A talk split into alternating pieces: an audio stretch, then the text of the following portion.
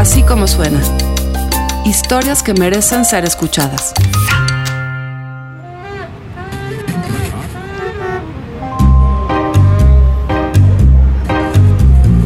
Por unos días, un buen número de gasolinerías en México padecieron desabasto de combustible como consecuencia a una política gubernamental. La vida cotidiana se trastornó de un día para otro. Fernando Morales escucha, platica, conoce cómo enfrentaron esta crisis. Así como suena, el tanque vacío.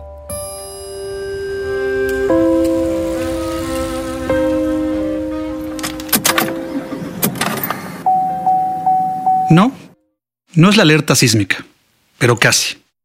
Cuando uno escucha el pitido del coche indicando que el tanque de gasolina ha llegado a la reserva, algo parecido al instinto de conservación nos arrastra a ese otro triángulo de seguridad que es la estación de servicio más cercana.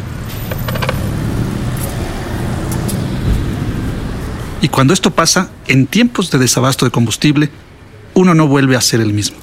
¿No me creen? Escuchen a don Manuel como una pelea de box, tengo que prepararme para el combate, sé lo que va a ocurrir, sé que me tengo que poner los guantes y subirme al ring. Y en fin, o sea, o sea, no me puedo desesperar porque sé que esto no soy el único, no estamos hablando de que hay más de 3 millones de carros, más de 20 millones de personas, muchos servicios. Pareciera que este taxista de 66 años exagera. Pero un minuto antes, en esta misma esquina, el conductor de un coche particular y el chofer de un camión de garrafones de agua se hicieron de palabras porque el primero pensó que se le querían meter a la fila, cuando en realidad el camión solamente quería cruzar la avenida. Pero sí no falta, eh, como que también es parte de nuestra cultura. Eso lo hacemos en la fila del cine, en la fila del restaurante, y eso no debe de ser. Si queremos cambiar las cosas, tenemos que nosotros primero cambiar para que las cosas cambien. Como una epidemia, el desabasto de gasolina se extendió en al menos 10 estados del país en menos de dos semanas. En los últimos 21 días, hemos visto interminables filas de vehículos en peregrinación hacia esa tierra prometida en que se han convertido las gasolinerías. Nunca en la historia reciente de México, nunca, tantas personas se habían quedado sin combustible. Me urge, traigo nada más la reserva. Yo me tardé casi tres horas para poder llenar mi tanque. No, me urge cargar, me han de quedar como 5 8 litros. Pues ya no traigo nada, ya está vacío el tanque.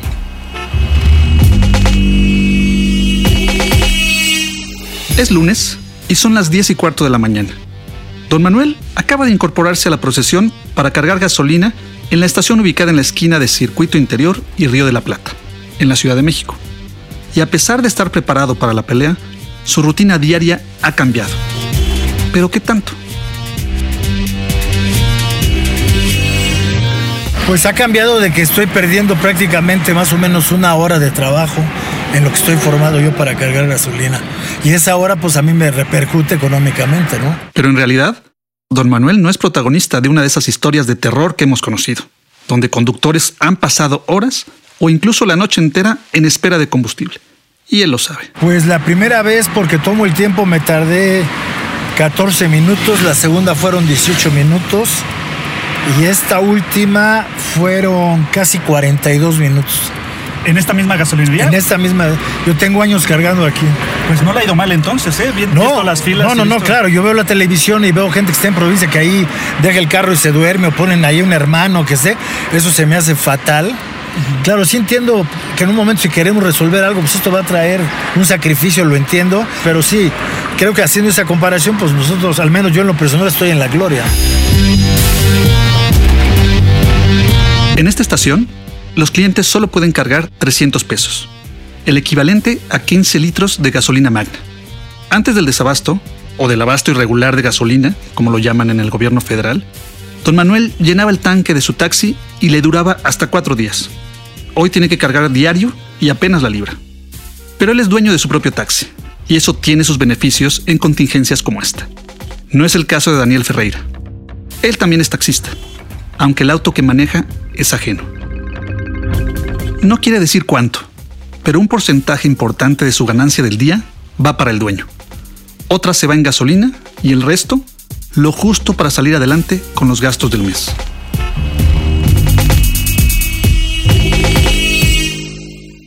Yo ahorita estoy llegando a mi casa, este más, más cansado porque le tengo que dar un poquito más, más tarde y, y no estoy llegando con lo que yo tenía que llegar diario. ¿Por qué? Porque, te lo, repito, tengo que parquearme y, echarle tres combustible al carro porque yo tengo miedo de que me quede ya sin gasolina otra vez o este o no, me quiero desvelarme para formarme en las filas de dicen que hasta a veces hay gente que se queda en la noche a formarse para que carguen o van a cargar a las 2, 1 de la mañana. Yo no puedo porque yo me tengo que parar otra vez temprano y, a, dejar a, mi hijo a la escuela y a trabajar pero no, no estoy generando lo que yo tenía que estar generando diario, ¿no? A lo mejor te estoy llegando a mi casa con 200 pesos diarios y a lo mejor llegaba yo a mi casa con 350. Daniel vive en la colonia Jalalpa, en la alcaldía Álvaro Obregón, en la capital del país. Es taxista desde hace cinco años y trabaja de lunes a domingo, entre semana, de 7 y cuarto de la mañana a 8 de la noche. Los fines de semana, el horario es más flexible. En condiciones normales, le pone 360 pesos diarios al coche, tres cargas de 120 cada una. Hoy tiene que cargar 400 o 450 pesos para poder reponer el tiempo que pasa en la fila y completar la cuota del dueño. Aún así, a veces no sale. Yo la verdad este, esta semana eh, no he generado lo que tenía que generar. Yo ayer tuve que generar lo que yo hice todo, el- todo lo que no me hice toda esta semana. Sí saqué la lana que yo tenía que sacar a la semana, pero fue muy matado. Y ahorita pues ya no traigo otra vez combustible, ya traigo casi un cuarto. A Daniel le ha tocado esperar hasta hora y media para cargar gasolina, allá por el eje 6 y Gratao, pero le pudo poner casi 500 pesos, unos 25 litros.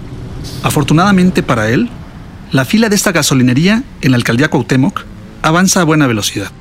Delante de él, en un tramo de cuadra y media más o menos, hay unos 20 coches. Pronto, dice, estará levantando pasajes sobre reforma. La situación de Daniel Ferreira no es la misma que la de don Manuel, claro está. Como dueño de su taxi, don Manuel controla su tiempo y sus ingresos. Este chofer parlanchín de pelo cano y ojos verdes trabaja 10 horas y media al día. El desabasto de gasolina le ha hecho perder 150 pesos diarios. Pero a pesar de ello, y a diferencia de Daniel, don Manuel mantiene su rutina inmutable.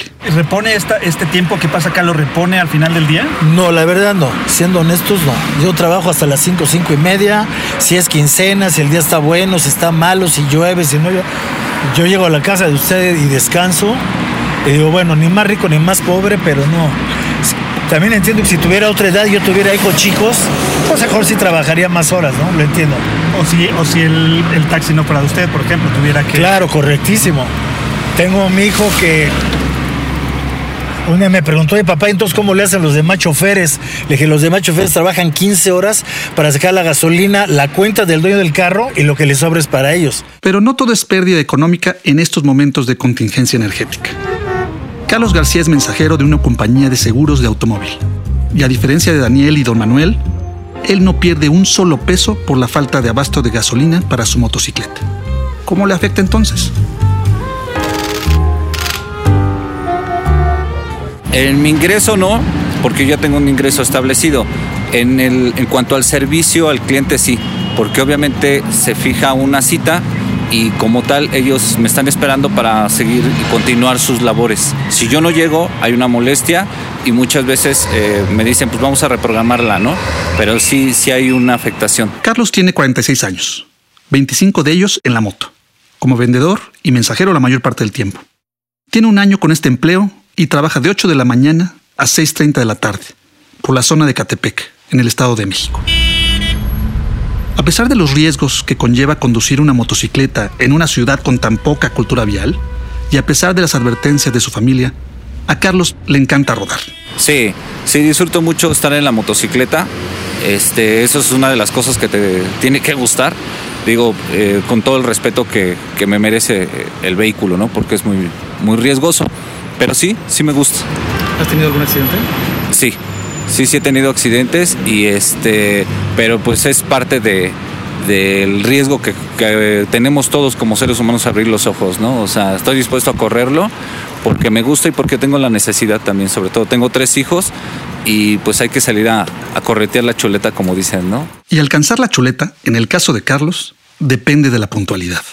Para él, el tiempo que pasa en la fila de la gasolinería es su peor enemigo. Yo me traslado, me dan cierto número de clientes al día y tengo que trasladarme en todo el día en los horarios ya establecidos y llegar a tiempo con, con los, este, con los clientes. Entonces eh, sí es un poco estresante el retraso de, de la gasolina para mí porque manejo horarios. Así como una golondrina no hace verano, tres personas no hacen tendencia. Pero en el tema del desabasto de gasolina, estos tres chilangos coinciden con lo que las encuestas publicadas han arrojado hasta ahora. Sí, aunque me tenga que formar o esperar, sí pienso que sí, o sea, va- vamos a limpiar la casa de fondo. Esto se está haciendo supuestamente pues para la gente que se dedica a estar robándose la gasolina de los, de los, con- de los conductos. Eh, aquí la esperanza es de que realmente sí se pare esto. A mí se me hace una medida muy extrema, pero también la situación es muy extrema, a lo que yo alcanzo a entender. Y lo que alcanzo a comprender es que sí estaban robando muchísimo. Ok, ok, pero vamos por partes. Don Manuel, nuestro taxista de referencias pugilísticas, reconoce que nunca, nunca, pero nunca había visto filas tan largas para cargar gasolina. Sí, de verdad, así lo dijo. No, nunca en la vida, no, nunca en la vida, nunca, nunca, nunca, nunca. Y tampoco cree usted que simpatiza mucho con el presidente de la República. Yo lo que sí siento con todo respeto es como que lo siento ya muy cansado para el trabajo. Yo soy mayor que él, pero sí sé que él tuvo dos eh, operaciones de corazón abierto, tiene la presión arterial alta. Luego, la verdad, yo lo personal lo digo y con todo respeto, a mí me desespera escucharlo tanto en la tele como en el radio. Casi me duermo.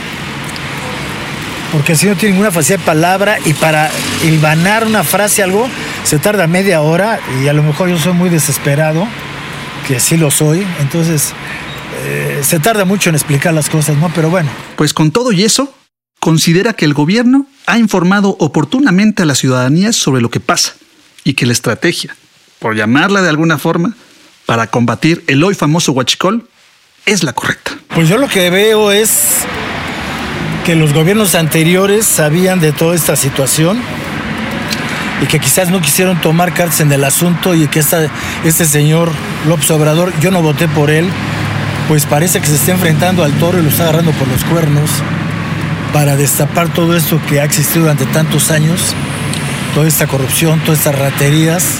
Desde la moto de Carlos García, las cosas se ven igual. A pesar de las largas filas, a pesar de los gandallas que se meten, a pesar de que ha llegado tarde con dos clientes en la última semana, este mensajero espigado lo tiene muy claro. Yo creo que como lo hubieran hecho, la medida que se ha tomado en otros países también iba a causar un caos.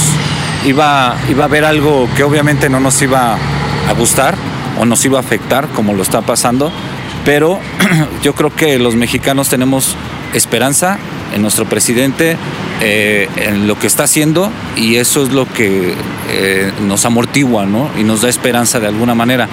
Eh, porque en la gasolina hay, sí tenemos que esperar, pero sí hay. Si no hubiera, entonces estaríamos hablando de otro tema, ¿no? Entonces, sin embargo, si hay y esto va a dar resultados para el pueblo, para la gente que, que consumimos, la verdad es que todos contentos. Pues no todos, o al menos no todo el tiempo que pasa uno en el coche. Hace años, don Manuel compraba, vendía y rentaba coches. Era el negocio familiar. La cosa se puso mala cuando las ventas bajaron y se independizó, gracias a las placas que le había regalado su padre. Se las rentaba otra persona hasta que la cosa se puso peor. No tuvo de otra más que ponerse él mismo detrás del volante. No es denigrante, pero tampoco sé, como que tiene el- los choferes en general buena fama, ¿no? Porque lo he escuchado. Pero este, pero la verdad, pues lo hago por necesidad y insisto, yo no tengo ni la preparación, estoy, tengo las relaciones como antes las tenía. Don Manuel tiene años viniendo a la misma gasolinería. No es vecino de la zona, pero sí es el rumbo en donde trabaja y donde le va mejor. Polanco, Anzures, Cuauhtémoc, Roma o Condesa. No se mete a la periferia. Mientras espera solo en la fila, ve su celular o escuche música. Pero ahora, conmigo de copiloto, su voz no deja de fluir. Dicen que hay dos lugares donde se platica la, vida de todo el mundo, es un salón de belleza y un taxi. Y yo lo que noto la gente al subirse al taxi es que la gente tiene la necesidad de que alguien le escuche.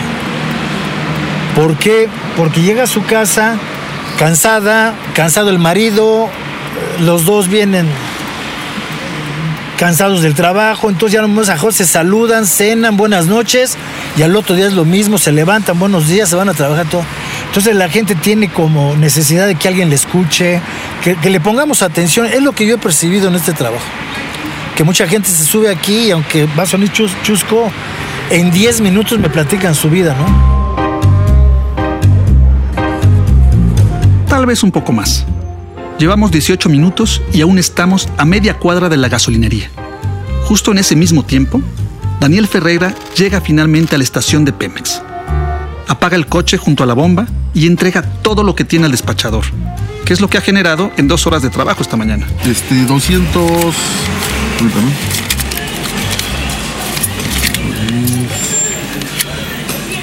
230. 230. Por favor, sí. Magna solo, ¿eh? Sí, Magna. Sí, ya ahorita oíste, pues prácticamente ya no se le pudo echar más porque es lo que ahorita yo generé en, estas horas. Ahorita checamos cuánto. Fueron, casi fueron 11 litros, los que ahorita el carro se, se, se le puso. Y sí, casi medio tanque otra vez. Si pudiéramos dominar el espacio y el tiempo como Thanos, estaríamos ante una carrera de relevos australianos interdimensional. Luego de 20 minutos, Daniel sale de la gasolinería. Luego de 20 minutos, en otro lugar y en otro momento, don Manuel entra a la gasolinería. Se ubica en un extremo, junto a las bombas que están pegadas a la pared. Adelante hay un auto negro que tarda más de lo normal en cargar. Tal vez ya están permitiendo ponerle más de 300 pesos. Sí, yo creo que sí. Y para mí que bueno, ojalá le ponga un poquito, poner más. Yo ahorita le pregunté a él. Le dijo, oye, ¿qué están cargando ya más dinero? Me dijo, no, lo que pasa es que la bomba está muy lenta. Así me lo dijo él. Yo le digo porque yo los conozco. Pero no. Las bombas no están lentas. Después de cargar el tanque del auto negro, el despachador hace corte de la primera carga en la bomba. Entonces el conductor del vehículo abre la puerta trasera derecha del coche y el despachador introduce la manguera de gasolina. En el asiento trasero lleva dos garrafones vacíos. Empieza una segunda carga por otros 300 pesos. Don Manuel no se percata de la maniobra, pero cuando llega su turno, se dirige al despachador con familiaridad. Yo pensé que si ibas a meter más, ¿no? ¿No? ¿Le puedes meter más, no?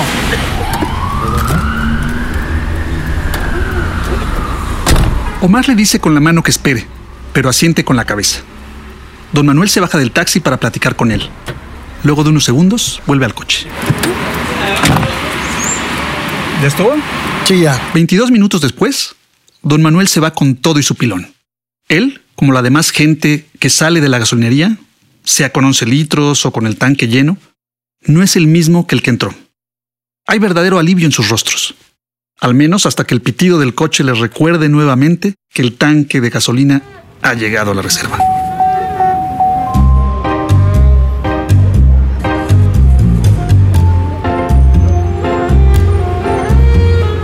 Así como suena es una producción de puro contenido.